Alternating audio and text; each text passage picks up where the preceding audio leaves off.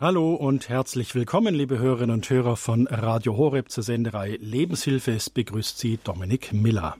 Jeder Mensch stammt aus einer Familie. Dort lernt man im Idealfall Verantwortung füreinander zu übernehmen und aufeinander Rücksicht zu nehmen. Wohlgemerkt im Idealfall. Weiter gehören Geborgenheit, Halt und Hilfe zum Familienleben, genauso wie Feste und Feiern. Seit 30 Jahren gibt es den Internationalen Tag der Familie, der von den Vereinten Nationen ausgerufen wurde. Er findet jedes Jahr am 15. Mai statt, das ist heute, und macht weltweit auf die Bedeutung der Familie aufmerksam. An diesem Tag sollen nach dem Wunsch der Vereinten Nationen neben gesellschaftlichen Aspekten vor allem der Schutz der Familie gegenüber staatlichen Eingriffen thematisiert werden. Sie haben davon noch nichts gehört? Jetzt hören Sie es bei Radio Horeb. Unsere beiden Studiogäste, die sagen, Familie ist kostbar und sie kostet auch was. Eltern und Kinder wünschen sich Zeit füreinander und die brauchen sie auch. Das ist heutzutage nicht immer leicht, wenn beide Elternteile berufstätig sein müssen. Schließlich muss das Geld ja verdient werden, um die vielen Kinderschuhe, die Sportausrüstung und die Schulfahrten zu finanzieren. Eltern wissen es, damit Kinder optimal aufwachsen können, braucht Familie stabile Rahmenbedingungen und auch gesellschaftliche Wertschätzung. Entsprechend ist unser Thema zum Internationalen Tag der Familie heute gewählt. Die Familie Prüfstein für unsere Gesellschaft. Gast im Münchner Studio sind dazu Christiane Kömm und Pavel Jerabek vom Familienbund der Katholiken in Bamberg bzw. in Augsburg. Hallo an Sie beide. Grüße Gott. Schön, dass Sie den Weg auf sich genommen haben, aus Augsburg und aus Bamberg ins Münchner Studio angereist. Hallo, herzlich willkommen. Hallo, herzlich willkommen. Vielen Dank. Dankeschön. Sie beide, Sie haben selber Familie und Sie arbeiten auch in ganz normalen Brotberufen. Ihre Arbeit beim Familienbund der Katholiken, die leisten Sie jedoch ehrenamtlich. Können Sie uns mit ein paar Worten beschreiben, was macht eigentlich der Familienbund der Katholiken? Der Familienbund ist in gewisser Weise der politische Arm der Kirche, wenn man so will. Er wurde 1953 gegründet von den deutschen Bischöfen und hat eigentlich die Aufgabe, das christliche Bild von der Familie in die Gesellschaft zu tragen, sich für die Familien einzusetzen, aufzuzeigen, wo, wo es fehlt, wo es Schwierigkeiten gibt, ähm, wo man Familien besser helfen kann. Das heißt, Sie machen so eine Art auch Pressearbeit, Öffentlichkeitsarbeit, wenn es irgendwelche politischen Themen gibt, die relevant sind für Familien, dann publizieren Sie das über eben katholische christliche Kanäle. Das ist ein wichtiger Punkt, ja, ähm, dass wir durch Pressemitteilungen, durch, durch Öffentlichkeitsarbeit insgesamt, aber auch ähm, die, die Vernetzung der Familien, ähm, die politische Arbeit, auch dass wir Gespräche führen mit politischen Vertretern. Wir haben also auf, auf bayerischer Landesebene haben wir regelmäßig Gespräche mit den Fraktionen im, im Bayerischen Landtag, wo wir eben auch die Belange der Familie einbringen und, und einfach dafür werben, dass, dass die Familien gut behandelt werden von der Politik. Könnte ich mich denn jetzt als katholischer Familienvater auch an Sie wenden und sagen, hallo, ich habe da ein Problem in, was ich mit Finanzen oder mit meinem Kind an der Schule, kann ich mich mit Sorgen und Nöten einer Familie auch an Sie wenden? Sind Sie da ein Ansprechpartner oder wären Sie da der Falsche? Also Sie können, Sie können sich natürlich an uns wenden, aber es wird in äh, einigen äh, Diözesen so sein, dass äh, wir Sie dann weiterverweisen würden, wenn es um eine Beratung geht. Aber natürlich würden wir äh, für Sie da sein wollen und Ihnen äh, dann sagen, wer der richtige Ansprechpartner ist. Also das heißt, der Familienbund der Katholiken ist in jeder Diözese ein bisschen anders aufgestellt. Völlig anders strukturiert. Mhm. Mhm. Dazu haben wir bei, äh, beim Radio Horeb Hörerservice für Sie auch entsprechende Links hinterlegt. Also wenn es für Sie da Probleme oder Fragen gibt, beim Radio Horeb Hörerservice Telefonnummer gebe ich am Ende der Sendung nochmal durch. Da sind entsprechende Links für Sie hinterlegt. Sie sagen in Ihrer Pressemeldung zum Beispiel, dass die Familie stabile Rahmenbedingungen und gesellschaftliche Wertschätzung benötige. Können Sie das genauer erklären? Ich werfe jetzt einfach mal den Ball ins Feld zwischen Ihnen beiden. Wie meinen Sie das? Finden Familien in Deutschland denn etwa keine stabile Rahmenbedingungen vor? Wie sehen Sie das vom katholischen Familienbund? Also grundsätzlich denke ich, äh, ist es in Deutschland schon alles sehr gut geregelt, aber es ist eben auch so, dass äh, sich manches ja auch verändert. Also so wie das äh, früher klar war, dass Pflege- und Sorgearbeit eben einen großen Raum einnimmt in der Familie und eben auch die Eltern dafür mehr Zeit zur Verfügung hatten, durch zum Beispiel auch nur, dass nur eine Ernährermodell war, aber wir setzen uns dafür ein, dass das eben nach wie vor ein Aspekt ist, dass die Zeitpolitik eben sehr wichtig ist und man Zeit für Familie braucht. Also Familie kann man einfach nicht nebenher sozusagen leisten. Und das ist uns ein großes Anliegen und das ist auch etwas, was wir immer wieder bei der Poli in der Politik ansprechen dass zum Beispiel, was oft von der Wirtschaft gefordert wird, die äh, Vollzeitberufstätigkeit beider Elternteile äh, einfach nicht das ist, was die Eltern wollen und auch nicht das, was äh, für Kinder gut ist, wenn die Eltern das so wollen. Also uns ist es ganz wichtig, dass der Elternwille eine sehr große Rolle spielt. Jetzt haben viele Familien und Eltern das Gefühl, ich habe nicht den, den Eindruck, dass meine, dass mein Wille eine Rolle spielt, dass sozusagen, ich muss arbeiten, ich bekomme nicht genügend Unterstützung. Die einzige Alternative, die ich habe, machen wir es mal da, daran fest, ist, ich gebe mein Kind frühzeitig in die Krippe. Eine Krippe ein Krippenplatz wird finanziert, bezuschusst vom Staat mit wie viel pro Monat? 1200 Euro. 1200 Euro pro Monat pro Kita-Platz. Ich habe als Eltern, wenn ich Sie richtig verstehe, nicht die Wahl, ähm, zu sagen, gebt mir einfach die 1200 und ich mache damit das Richtige für mein Kind. Damit bin ich freigesetzt, um mit meinem Kind zusammen zu sein, Zeit zu haben. Ist es so? Das ist so, dass Sie nicht sagen können, ich nehme dieses Geld. Also es geht schon darum, dass dieser Platz zur Verfügung steht und wenn Sie ihn nicht wahrnehmen, dann äh, ist es die Privatangelegenheit. Allerdings haben wir ja schon im ersten Jahr das Elterngeld. Mhm. Und das ist natürlich schon eine große staatliche Leistung, ist allerdings schon auch äh, eine Lohnersatzleistung, heißt es, die Höhe der Auszahlung hat mit dem Lohn eben vorher zu tun. Aber in Bayern gibt es noch äh, eine Anschlussleistung sozusagen, dass es bis zum dritten Geburtstag noch 250 Euro gibt, eben auch nach dem ersten Lebensjahr. Aber es ist natürlich in der Zeit nicht das, dass viele eben dann auch äh, nicht erwerbszeitig sein müssen. Deswegen sind wir ja schon ganz lange auch für ein Erziehungsgehalt, ein sozialversicherungspflichtiges. Erklären Sie das genau. Zum äh, ja, also es geht geht uns darum, dass man dass man eben frei entscheiden kann, ob man erwerbstätig ist oder nicht und dass man, wenn man das eben nicht sein will, weil man sich selbst um die Kinder kümmern will, dann müsste es eigentlich ein Erziehungsgehalt bis zum dritten Geburtstag, sagen wir immer, bis zum Kindergarteneintritt eben geben, äh, um da die freie Wahl zu haben.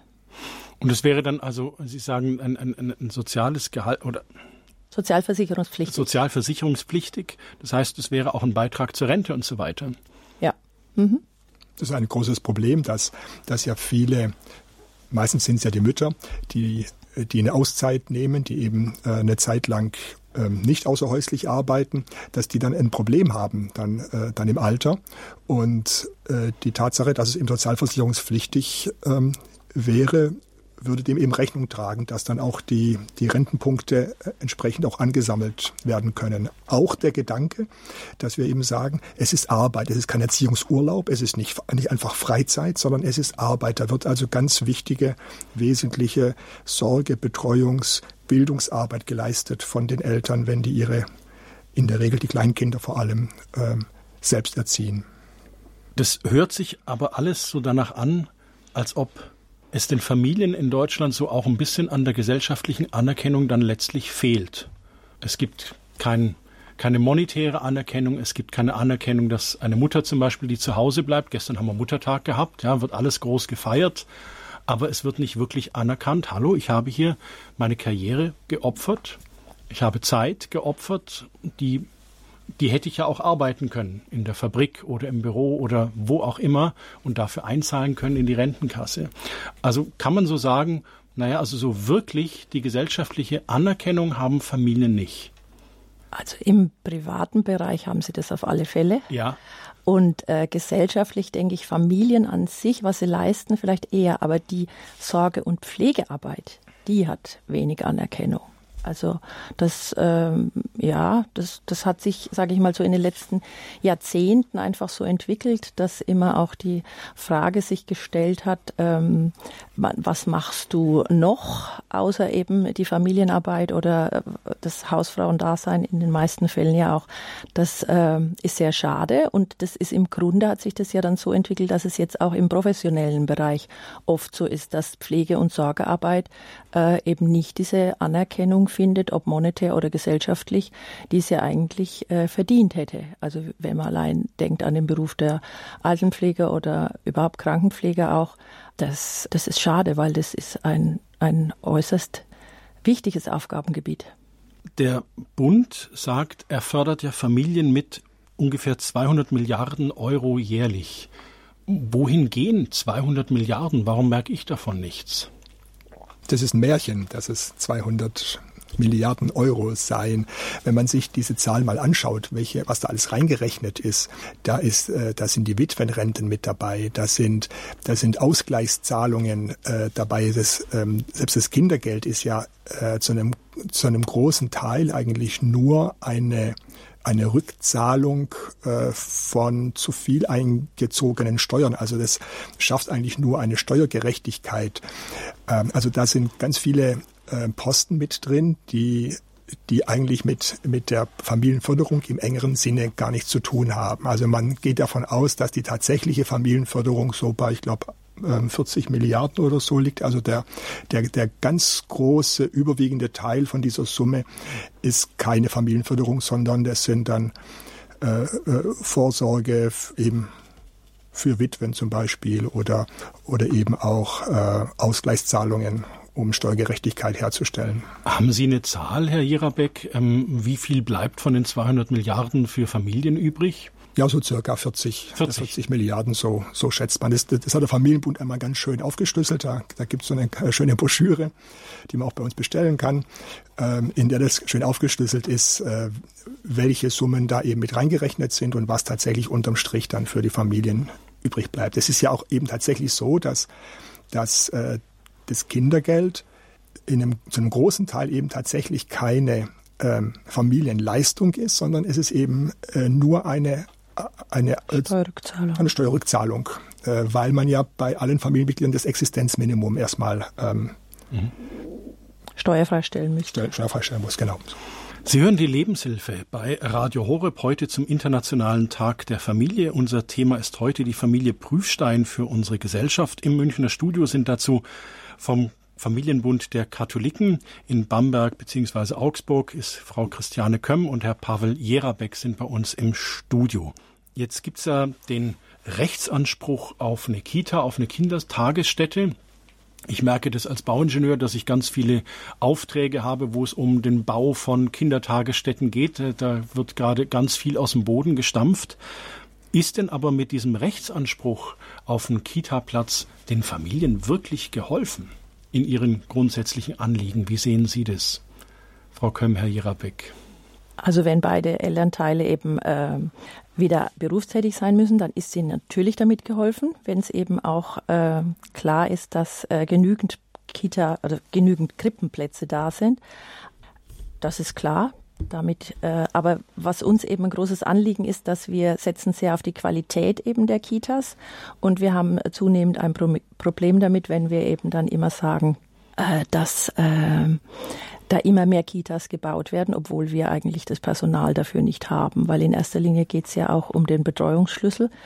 Und äh, wenn wir wenn wenn wir wissen, dass in den Kitas äh, das im Moment wirklich schon äh, sehr sehr schwierig ist, dass ähm, die Gruppen natürlich dadurch größer sind. Und was mich am meisten umtreibt, ist auch, dass viele Erzieherinnen ja meistens einfach diesen Beruf aus Idealismus gewählt haben und jetzt oft äh, einfach pädagogisch nicht äh, gut arbeiten können, weil sie einfach äh, weil es alles so auf Kante genäht ist und sie einfach sehr viel mit der Betreuung natürlich zu tun haben. Also da würden sich viele das einfach anders wünschen, wie es natürlich in der Pflege ja auch ist, allgemein.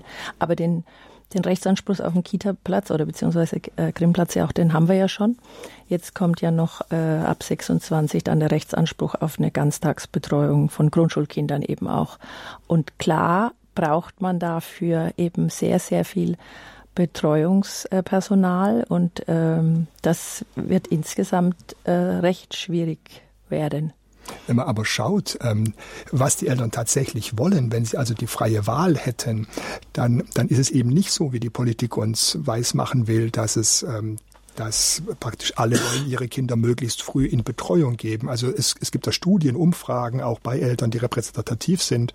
Ähm, zuletzt jetzt auch vom äh, Allensbacher Institut äh, in Verbindung mit dem äh, Familienbericht der Bundesregierung, wo die meisten sagen, flexiblere Arbeitszeiten oder ähm, Homeoffice oder ähm, weniger arbeiten zu müssen oder einfach das Geld zu haben, um, um praktisch Familienarbeit, äh, Sorgearbeit selbst zu organisieren, das, das steht viel höher in dem Ranking des, was die Eltern brauchen. Also die, der, der Krippenplatz ist für, für sehr viele Eltern wirklich nur aus einer Not heraus, wenn, wenn die das eben ähm, wollen. Aber eigentlich spielt es spielt es bei dem, wo die Eltern äh, sagen, das würde ich mir wünschen, wenn ich die Möglichkeit hätte, äh, ist es eher unter ferner Liefen. Also das heißt, dass im Grunde die Politik den Eltern nicht auf den Mund schaut, oder? Die Politik schaut der Wirtschaft äh, auf den Mund. Also die, äh, das ist jetzt ein bisschen ein bisschen überspitzt vielleicht? Ein bisschen ja. überspitzt, aber man, man sagt, dass, dass also äh, in den letzten 15 Jahren Familienpolitik in einem gerüttelten Maß ähm, Wirtschaftspolitik war. Also was braucht die Wirtschaft? Ähm, wie gelingt es, dass, dass mehr Mütter möglichst früh wieder in den Arbeitsprozess ähm, integriert werden? Und das, was sich die Familien wünschen, wird sehr viel weniger äh, berücksichtigt.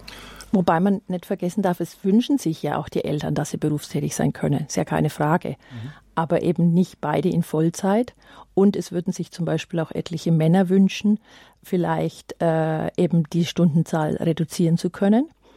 Und das ist ja leider noch was, was äh, sich da noch gar nicht groß verändert hat. Also es müsste ja auch möglich sein, dass äh, die Väter eben ihre Zeit reduzieren und dann vielleicht äh, trotzdem ihren, ähm, ihren Beruf beziehungsweise ihre Stelle oder auch weiterhin, dass beide Karriere machen könnten, Karriere in Anführungsstrichen, in Teilzeit. Also warum nicht? Aber da müsste sich auch äh, noch viel auch in der Wirtschaft und äh, bei den Arbeitgebern bewegen.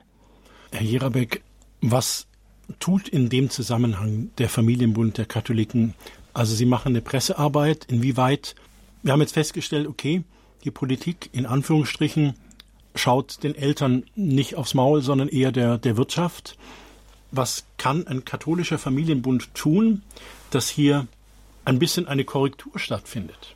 Also indem wir es eben in den, in den Diskurs einbringen, indem wir ähm, Klar, Pressemitteilung ist es eine. Die Frage ist dann immer auch, wird es dann auch gedruckt? Aber Richtig. auch eben die Gespräche mit der Politik. Ähm, hier in Bayern ist der Familienbund auch von der Politik durchaus geschätzt, auch als Gesprächspartner, Ratgeber. Wir haben eben die Gespräche mit den Fraktionen im, im Bayerischen Landtag. Auf Bundesebene funktioniert es wahrscheinlich in ähnlicher ähm, Form.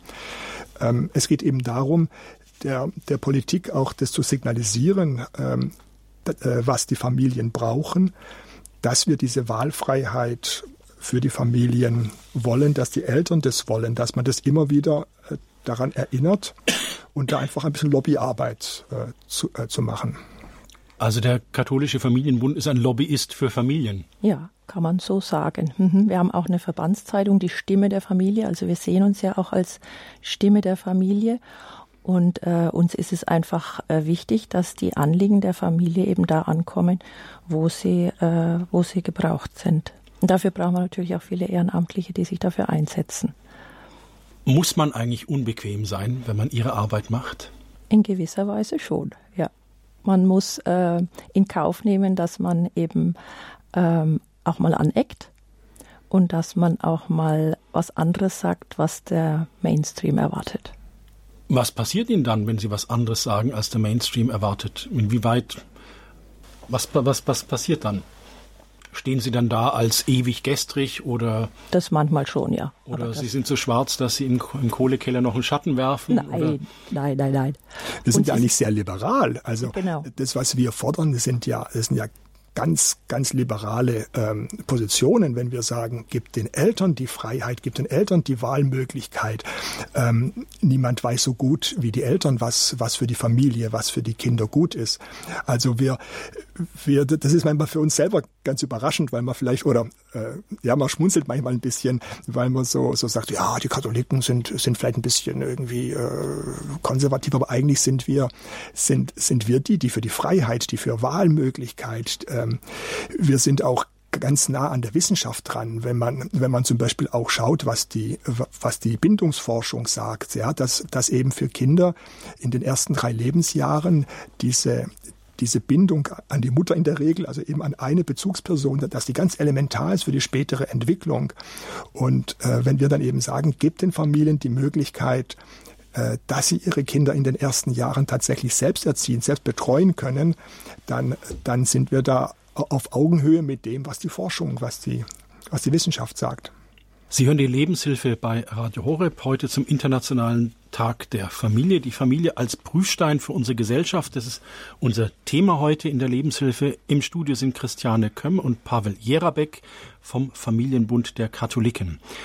Liebe Hörerinnen und Hörer, jetzt sind Sie gefragt. Uns würde interessieren, wie ist denn das bei Ihnen zu Hause? Hätten Sie sich lieber selbst um Ihre Kinder gekümmert, als in die Kita geben zu müssen?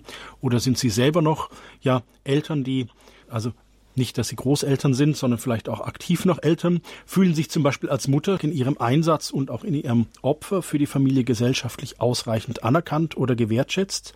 Fänden Sie denn so eine Art Muttergeld eine gute Sache für Sie, dass Sie selber entscheiden können, was würden Sie denn machen mit dem Geld, was sonst als Zuschuss in eine Kindertagesstätte oder eine Kinderbetreuung fließen würde. Das würde uns interessieren. Unser Thema heute zum Internationalen Tag der Familie, die Familie als Prüfstein für unsere Gesellschaft und wir hören etwas Musik.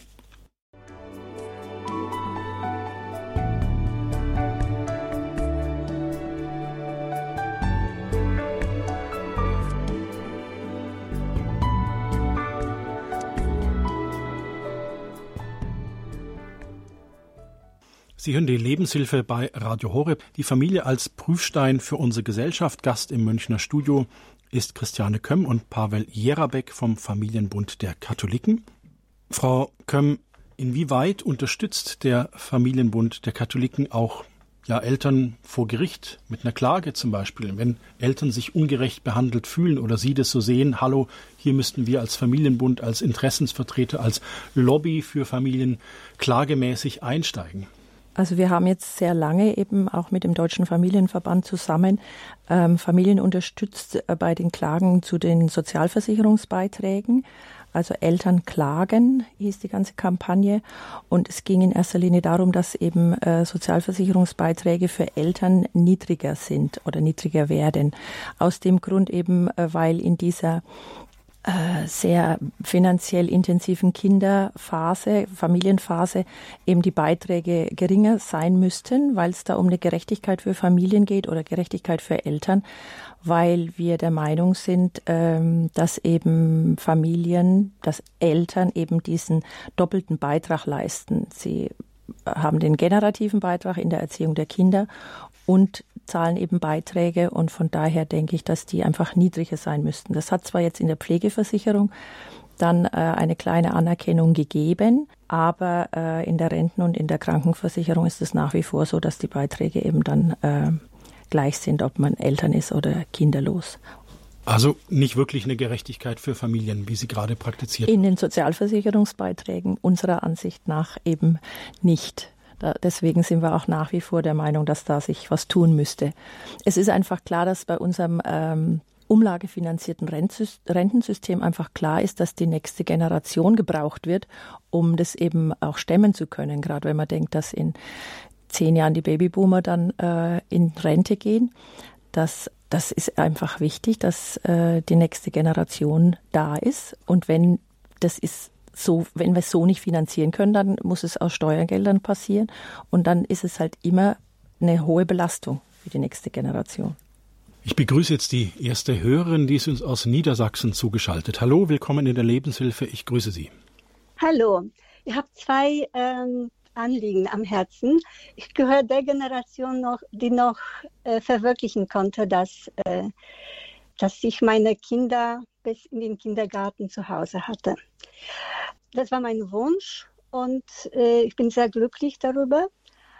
Ich äh, beneide die junge Generation nicht mehr. Die zweite Sache, die ich loswerden möchte, kaum einer weiß, dass äh, für Paare, die nach 2003, glaube ich, geheiratet haben, dass es keine Witwenrente gibt. Ich spreche das an, weil das äh, angesprochen wurde, dass ein Teil des, der Gelder äh, in die Rentenwitwe geht. Das gilt für das, können, die das können wir hier im Studio gerade noch nicht bestätigen. Kann ich dazu nichts sagen. Ja? Okay. Ja, sonst wünsche ich Ihnen alles Gute, dass äh, da alles so läuft, dass es für die Familien und für die junge Generation zum Besten dient. Auf Wiederhören. Dankeschön. Auf Wiederhören. Frau Kömm, jetzt haben Sie was auf dem Herzen. Nee, ich habe, ich äh, wollte noch zuhören, ist, äh, ich weiß es nicht. Ich muss ich ganz ehrlich gestehen. Mhm. Äh, das äh, das äh, würde ich nicht sagen, dass es ab 2003 so ist, dass man keine Witwenrente mehr bekommt. Können wir jetzt also gerade hier nicht beantworten? Können wir nicht beantworten, nee. Also das wäre ja fatal. Ähm, Sie haben es vorhin schon anklingen lassen, Frau Kömm. Ähm, wir hatten den demografischen Trend, dass eben wo ist die Generation, die sozusagen die Babyboomer mal ähm, die Rente bezahlt? Inwieweit hat denn der demografische Trend zur Überalterung einen Einfluss auf Familien und wie groß ist der? Ist es ein bisschen oder würden Sie sagen, holla holla, das ist wirklich riesig? Da müssen wir echt aufpassen, da kommt was auf uns zu? Wir hätten halt schon länger, denke ich, äh, bei der Rente was tun müssen. Ich war immer dafür, dass man dann äh, da schon ähm, Beiträge eben angespart hätte weil äh, natürlich in dieser Phase äh, hohe Finanzmittel äh, nötig sind. Im Moment sieht es, denke ich, dann so aus, dass die Renten dann äh, einfach sinken werden dann später, mhm. weil, äh, weil es ist ja schon sehr viel, was die nächste Generation da stemmen muss. Also es werden immer mehr Rentner, für die im Grunde die junge Generation dann aufkommen muss. Und wir, es wird schon so sein, dass es einfach über Steuermittel laufen muss oder dass wir jetzt halt noch gucken, wenn äh, Finanzmittel irgendwie da sind, dass man die dann dafür eben äh, zurücklegt ein Stück weit. Geschieht aber nicht genug. Nee. Herr Jerabek, ähm, inwieweit meinen Sie, dass der Staat eher reinregiert in die Familie und weniger unterstützend tätig ist? Ja, jetzt aktuell in der Diskussion kann man das vielleicht ähm, sehen an der, an der Kindergrundsicherung, die geplant ist. Das, Was ist denn die Kindergrundsicherung? Die Kindergrundsicherung ist, ist praktisch eine Neuordnung der, der staatlichen Leistungen äh, für, die, für die Familien. Die Kindergrundsicherung sieht praktisch die Unterstützung ähm, weniger von der Gesamtfamilie, sondern des Kind steht da im Mittelpunkt und man blendet ein Stück weit aus, dass, dass man ja das Kind ohne seine Eltern äh, ja nicht denken kann. Also und, und dass eben die Familie, die Eltern ja auch wissen, was, was äh, für das Kind gut ist.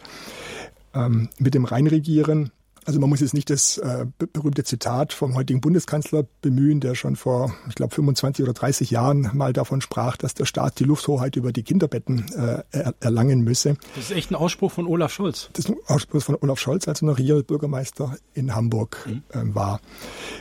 Man hat aber schon den Eindruck, dass es, dass einfach die die Politik es drauf, drauf ausgelegt hat, äh, den Familien zu sagen, was für sie gut ist. Ich meine, äh, das sieht man ja daran, dass man eben den Familien nicht die, nicht die Freiheit gibt, selbst zu entscheiden, was sie mit dem, was sie mit dem Geld machen, was, was Betreuung kostet. Ja, soweit vielleicht.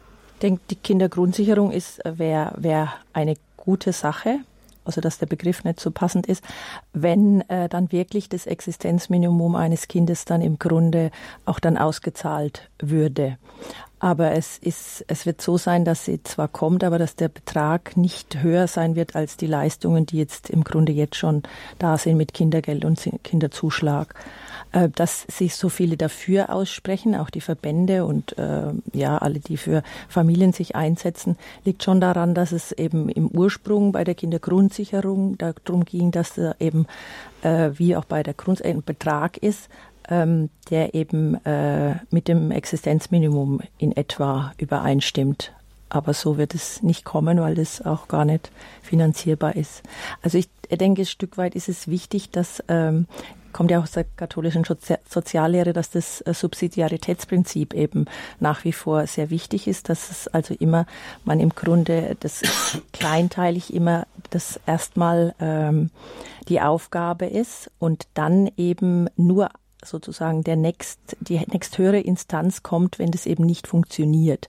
Und es ist äh, eben schon so, dass man manchmal so ein bisschen einen defizitären Blick halt vielleicht auch auf Familie hat, also dass sie sehr viel Unterstützung braucht und so. Aber uns ist es eben wichtig, dass äh, Familie sehr viel leistet und dass das anerkannt wird und dass es eben auch darum geht, dass Familien das ermöglicht wird, das eben auch ganz in Autonomie tun zu dürfen.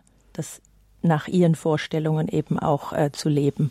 Und das können Familien auch. Und wenn das eben nicht der Fall sein sollte, dann muss natürlich äh, der Staat unterstützen, aber nicht grundsätzlich. Und das ist ja auch in der in unserer Verfassung im Grundgesetz so festgelegt in Artikel 6, dass Eltern sowohl ähm, das Recht, aber auch die Pflicht haben, ihre Kinder zu erziehen. Also auch wenn die wenn die Betreuungszeiten heute äh, höher sind, bleibt trotzdem die Erziehung bei den Eltern.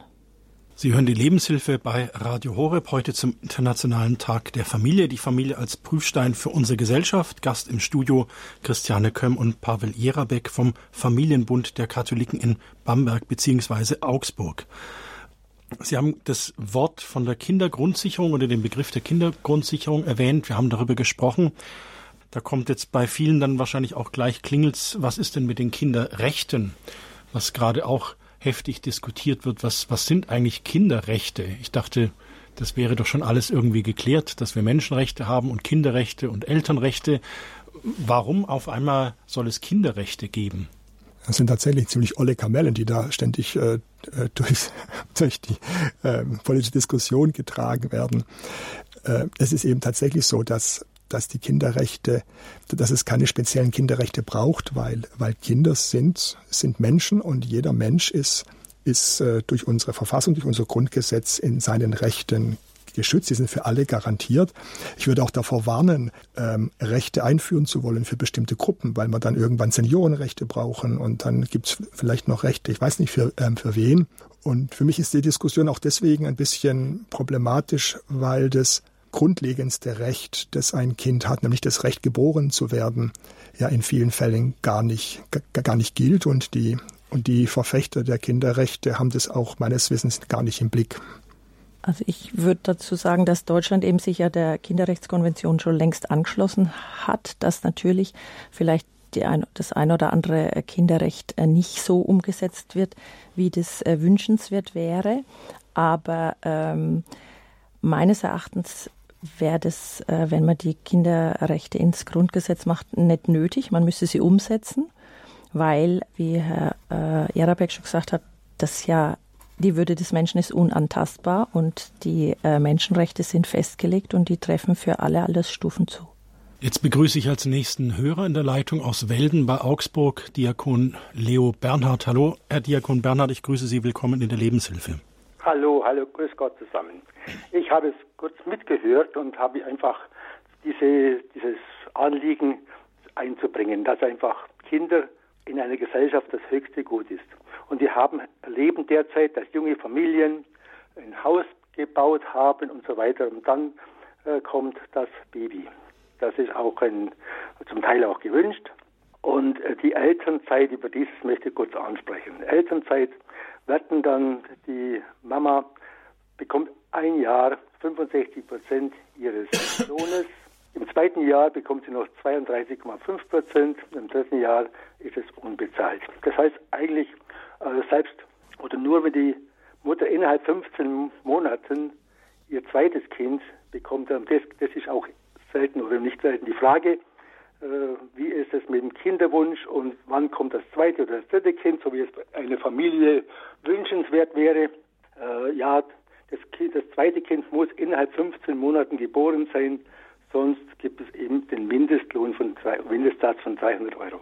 Und ich sage, eine Gesellschaft, so wie bei uns in der Bundesrepublik, wenn die Bedingungen so knallhart gestellt werden, dass die Mama entweder innerhalb 15 Monaten ein Kind bekommen muss oder sonst äh, auf dem Mindestsatz von 300 Euro sich beschränken muss, dann sage ich mir, das ist kein kinderfreundlicher Staat. Das ist alles andere, sondern hier werden junge Familien in einen Druck versetzt oder in, in, in eine Situation versetzt, die sagen, ja, ein zweites Kind kann ich mir nicht leisten, aber das hat damit zu tun, weil einfach die Elternzeit auf so einem dünnen Fuß gestellt wird, dass es vom Staat aus gar nicht äh, gewünscht ist, dass, dass, wir Kinder haben mit zwei oder Familien haben mit zwei und drei Kindern. Und das finde ich also sehr traurig in der ganzen Situation, in der wir stehen. Das betrifft das, das wollte ich einfach mal loswerden, dass wir oft äh, sagen, ja, wir haben nur heute Familie mit einem Kind. Es hat schon seinen Grund dafür. Denn die, die Bedingungen für äh, weitere Kinder ist äh, mehr als fatal. Danke, Herr Diakon Bernhard. Ja. Ja, ich denke, es ist schon äh, immer noch so, dass man die Kinderzahl selbst bestimmen kann. Aber es äh, ist natürlich äh, schon so, dass ähm, ja, ich kann mich noch gut an den Satz von der Frau von der Leyen erinnern. Äh, ich verspreche es der Wirtschaft, Ihnen die Mütter nach einem Jahr wiederzugeben. Und das haben wir natürlich mit dem Elterngeld ein Stück weit schon auch erreicht, weil halt auch ähm, es auch immer heißt, die Mütter müssen äh, fürs Alter vorsorgen und es ist wichtig, erwerbstätig zu sein. Und sie haben ja sonst auch kein Geld zur Verfügung. Also dieses gemeinsame Wirtschaften, das zum Beispiel auch das ähm, Geld, egal wer es verdient, in einen Topf kommt und dann eben das Paar, das auch gemeinsam sozusagen bestimmt, wie es ausgegeben wird, das äh, wird da natürlich, sage ich mal, immer seltener, weil es natürlich so ist, dass äh, man den Müttern ein Stück weit auch gesagt hat, sie müssen für sich selber sorgen. Aber ähm, ich denke, immer ist es wichtig, dass, dass da ein partnerschaftliches äh, Übereinkommen ist in den Familien. Und das ist ja auch in den meisten Fällen, denke ich, auch der Fall. Und äh, die Eltern sollen bestimmen, wie, wie oft jemand berufstätig ist und wie lange. Und nicht der Staat. Da hat er schon recht, dass man das nicht vorgeben sollte.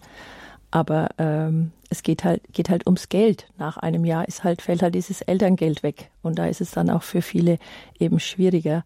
Allerdings würden jetzt viele sagen, ja, dieses Elterngeld gab es früher gar nicht. Aber früher war es halt auch, sage ich mal, schon noch auch leichter mit einem Einkommen ähm, auch eine Familie zu ernähren, als das heute der Fall ist, muss man schon auch äh, bedenken. In welcher Funktion hat Ursula von der Leyen diesen Ausspruch gesagt, ich verspreche der Wirtschaft, dass ich Ihnen die Mütter in einem Jahr zurückgebe? War das? Naja, als Arbeitsministerin hätte ich sie noch verstanden, aber damals war sie Familienministerin und das, da hätte eigentlich ein Aufschrei äh, durch die Nation gehen müssen. Das ist auch ein Stück weit ja auch der Kritikpunkt, den, den wir als Familienbund ähm, haben, dass wir sagen, diese Leistung für die Familien ist keine Lohnersatzleistung, weil die, weil die Mütter ähm, äh, dem dem Arbeitsprozess fehlen, sondern es soll eben eine Wertschätzung, eine Honorierung dessen sein, was die Familien, was die Mütter ähm, leisten in diesen. Also wir würden uns, uns eben wünschen, äh, in den ersten drei Jahren, bis, bis die Kinder praktisch dann, dann in den Kindergarten gehen, gehen können, dass man da einfach diese, diese Sorgearbeit, oftmals sind da ja auch noch, noch pflegende Angehörige zu versorgen. Auch das ist eine ganz, ganz wichtige Sorgearbeit, die, die einfach honoriert gehört. Ich begrüße jetzt die nächste Hörerin, die ist uns aus dem Raum Nürnberg zugeschaltet. Hallo, grüße Gott, willkommen in der Lebenshilfe. Ja, grüß Gott. Ich habe mich äh, verspätet eingeschaltet, äh, aber ich habe noch gehört, wie es um die Kinderrechte äh, ging.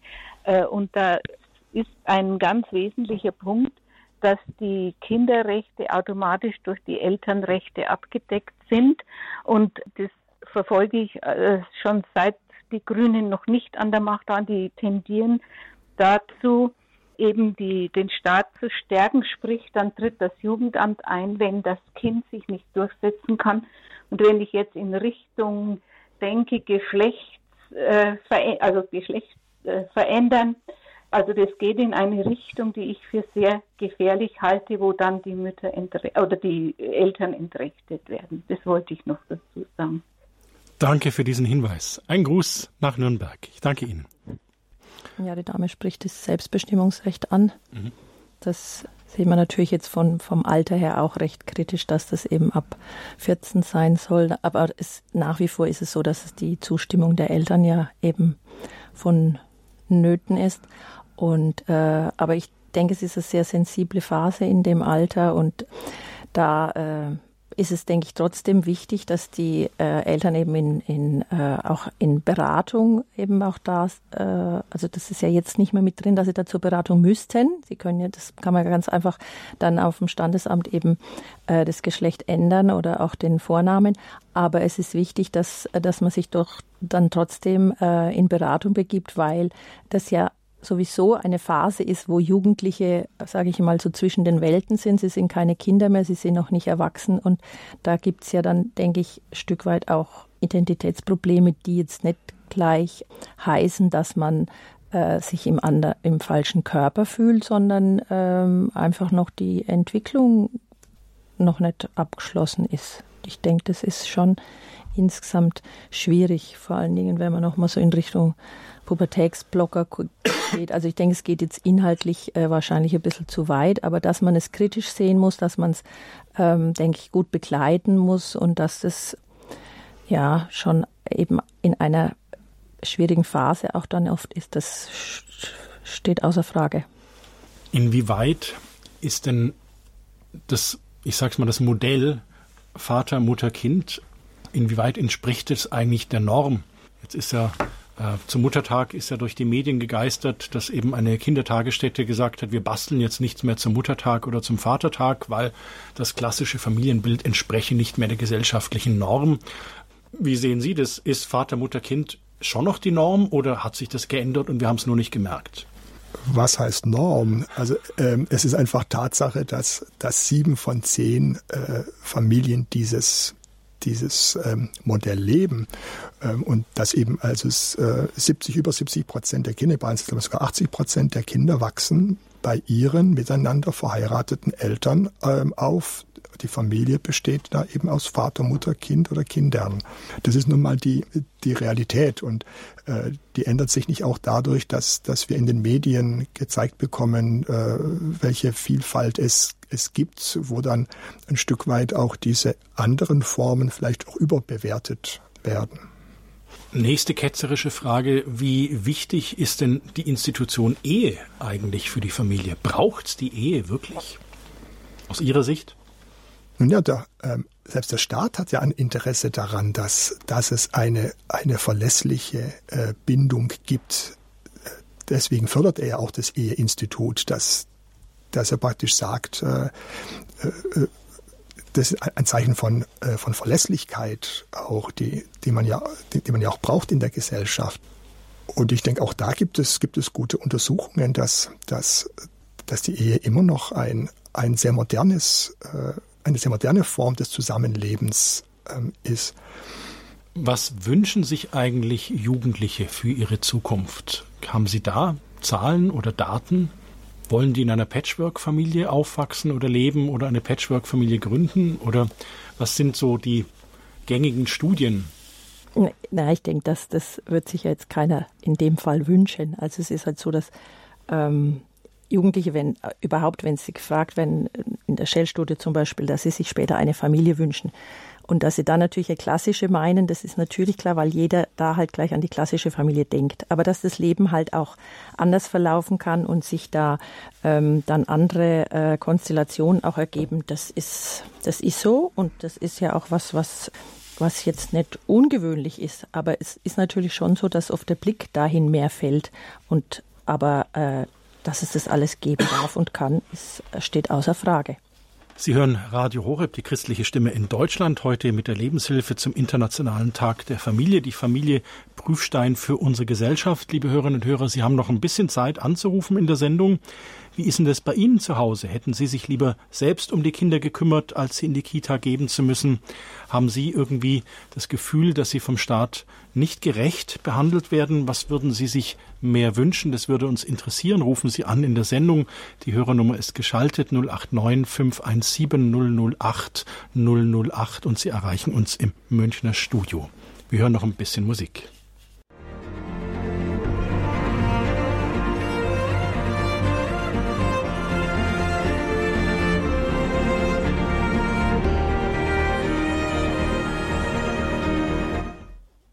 Sie hören die Lebenshilfe bei Radio Horeb. die Familie als Prüfstein für unsere Gesellschaft. Und aus Radolfzell am Bodensee begrüße ich jetzt die Frau Schulz. Hallo, willkommen in der Lebenshilfe. Hallo zusammen.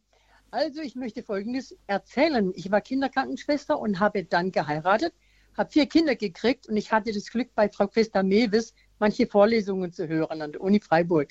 Und habe ich gewusst, ich äh, übergebe meine Kinder nicht dem Staat. Dann habe ich die vier Kinder äh, mit meinem Mann großgezogen und habe immer Pflegekinder genommen. Und die Pflegekinder, meistens vier noch dazu, damit habe ich einen kleinen äh, Betrag verdient. Äh, das war damals zum Beispiel für drei Pflegekinder 750 Mark. Und ich habe das 15 Jahre gemacht und habe den Pflegekindern dann auch die täglichen Lebensdinge beigebracht. Meine Kinder mussten dann alles mit diesen Pflegekindern teilen. Und äh, das, was wir können als Menschen und Mütter oder Frauen, kann man diesen Kindern beibringen. Also jede Frau kann die Möglichkeiten, die sie hat, hier wunderbar entfalten. Äh, und ich habe noch, noch Kontakt zu diesen Kindern. Ich bin jetzt 74. Manche Kinder, Pflegekinder haben noch Kontakt zu mir. Wo sind die jetzt? Wir sind immer noch da. Frau ah, Schulz. ja. Vielen Dank für dieses Statement und für Ihren Wahnsinnseinsatz. Klasse, herzlichen Dank. Bitte. Ein Gruß nach Radolfzell. Danke, gleichfalls. Gruß ja, an euch wiederhören. alle. Ja, wunderbar. Also sie hat da ja viele Kinder betreut und hatte da viel Freude dabei. Sehr, sehr anerkennenswert.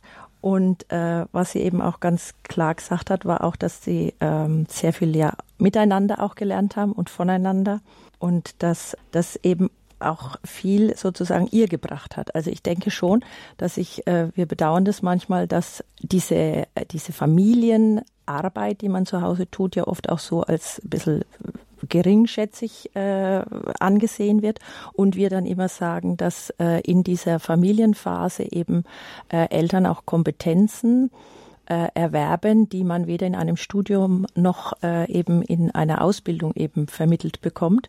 Und die äh, werden oft einfach leider gar nicht gesehen. Und das ist äh, sehr gut, dass das hier auch nochmal erwähnt wurde. Danke an die Hörerin aus Radolfzell. Die nächste Hörerin ist uns aus Oberbayern zugeschaltet. Hallo, ich grüße Sie. Willkommen in der Lebenshilfe. Ja, grüß Gott. Ich bin Familienmanagerin gewesen und zwar fünf Kinder habe ich großgezogen und zehn Enkel habe ich und wollte und habe sie weitgehend nach der Christa Mewes aufgezogen. Und ich wollte, die, die habe ich überhaupt noch nicht, ich vermisse es, dass sie noch nicht erwähnt worden ist. Die war in, in den 90er Jahren in aller Munde und äh, jetzt ist das ein bisschen verpönt, weil die Christa Mewes hat unbedingt gesagt, die Mütter müssen, sollen, wenn es ohne Not geht, die Kinder mindestens bis zum dritten Lebensjahr zu Hause erziehen. Christa Mewes, Kinder- und Jugendpsychologin, ja. Trägerin diverser Verdienstorden, ja. Buch, Buchautorin, allgemein anerkannt. Ja. ja, ja.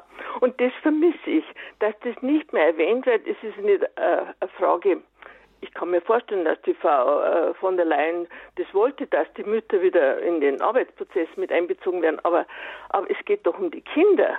Und, und wenn das so renommierte Kinderpsychologen feststellen, dass das unbedingt nötig ist, dass die Kinder bei der Mutter sind bis zum dritten Lebensjahr, warum das nicht mehr ähm, propagiert wird, warum hört man das nicht mehr? Das ist meine Frage. Dankeschön. Frage angekommen. Ich gebe sie weiter. Ja, gut. Ein Gruß nach Oberbayern. Ja, Behüt Sie Gott. Dankeschön. Wiederhören. Ciao. Es geht um die Kinder und nicht um den Beruf oder das Einkommen. Äh, ja, ich denke, also was vielleicht so ein bisschen äh, damit reinspielt, ist, dass äh, vielleicht in der Entwicklung der Emanzipation ein Stück weit auch so äh, die Mütter ein bisschen außen vor geblieben sind, weil ähm, leider bei uns halt die Emanzipation sehr auf die Erwerbstätigkeit hinzielt. Wer erwerbstätig ist, äh, ans Frau hat sich emanzipiert und äh, wer das, wer nicht erwerbstätig ist, der ist es, hat es halt nicht geschafft, sage ich jetzt mal. Aber es ist natürlich auch wichtig, dass die Frauen erwerbstätig sein dürfen. Also wenn man bedenkt, dass das bis in die 70er nicht, äh, nicht in Ordnung war, wenn eine Mutter eben berufstätig war. Das ist ja das andere Extrem. Also ich sage immer, die 90er Jahre waren wirklich eine gute Zeit, um Kinder zu haben, weil man war, wenn man äh, berufstätig war, nicht mehr die Rabenmutter und man war aber auch, wenn man zu Hause geblieben ist, nicht das Heimchen am Herd, wie es heute eben auch ist. Aber der Mensch hält irgendwie kein Maß und dadurch schwappt es eben immer von einem Extrem ins andere. Aber ich denke schon und ähm, dass es einfach sehr wichtig ist, dass die Frauen schon in sich hineinhören, wann sie das für richtig halten halten. Und, und dass das auch bei jedem Kind unterschiedlich sein kann, das, äh, das stellt, stellen wir ja immer wieder fest. Frau Krebes aus Berlin, ich grüße Sie, willkommen in der Lebenshilfe. Beitrag. Äh, mein Mann und ich, wir waren beide früher nicht in der Kita, sind 1970 geboren und sind immer noch dankbar, dass das damals unsere Mütter so ermöglichen konnten.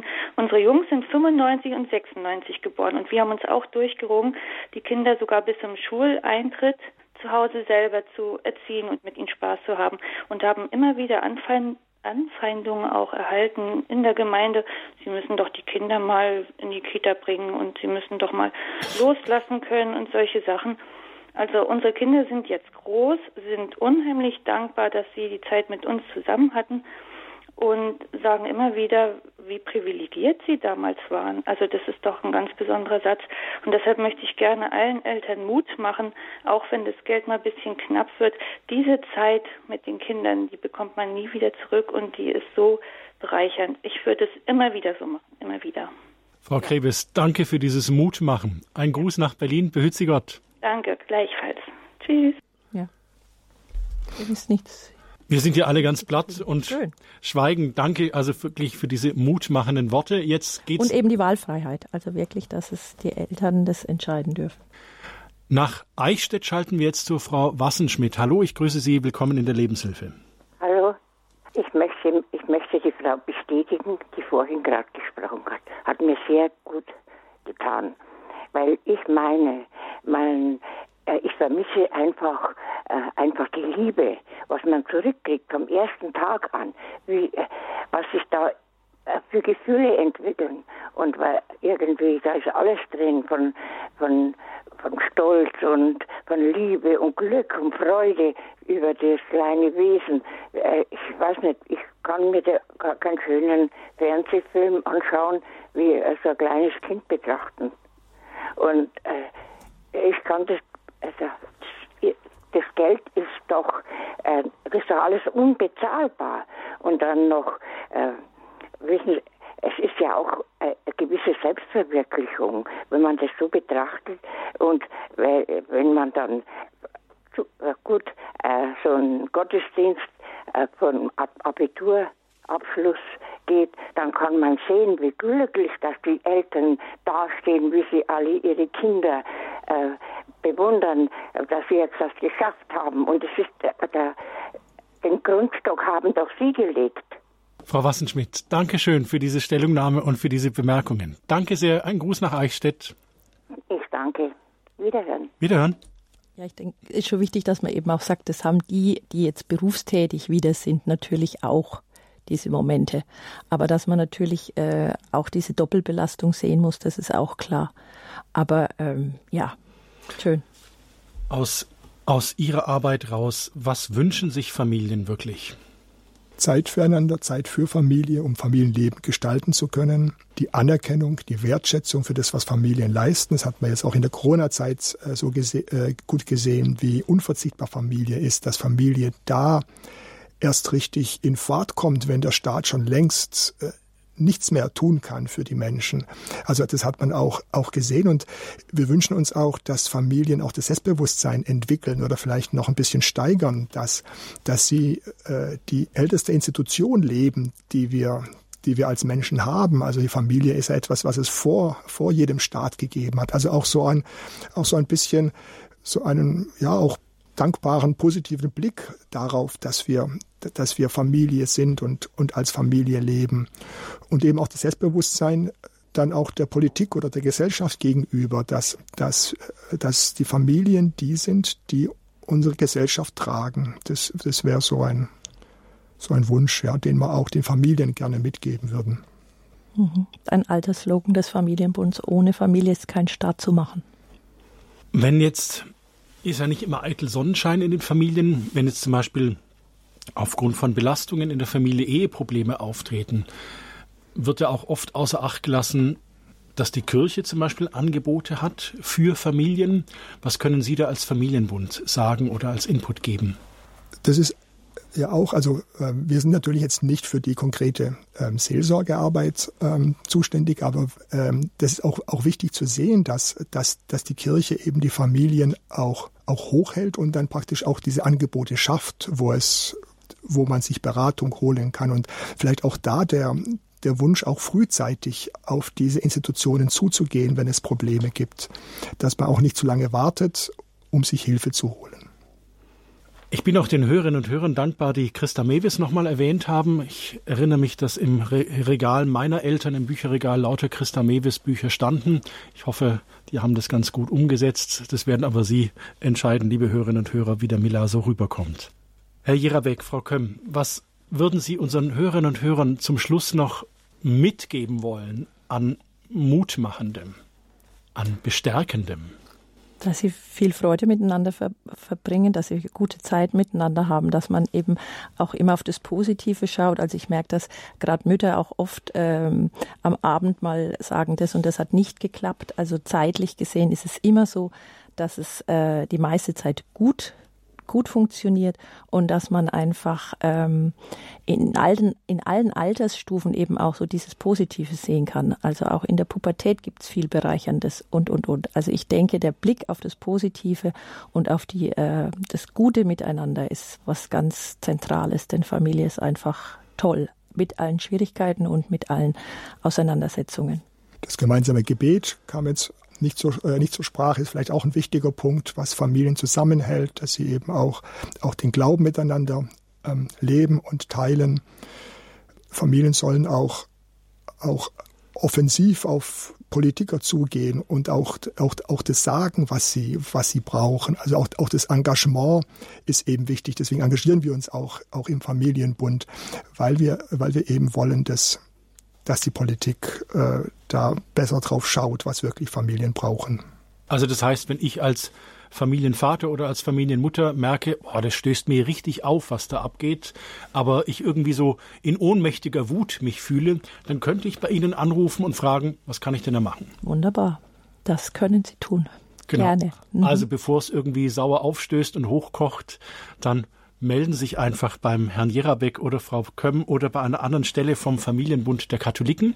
Die Kontaktdaten, die haben wir hinterlegt beim Radio Horeb Hörerservice.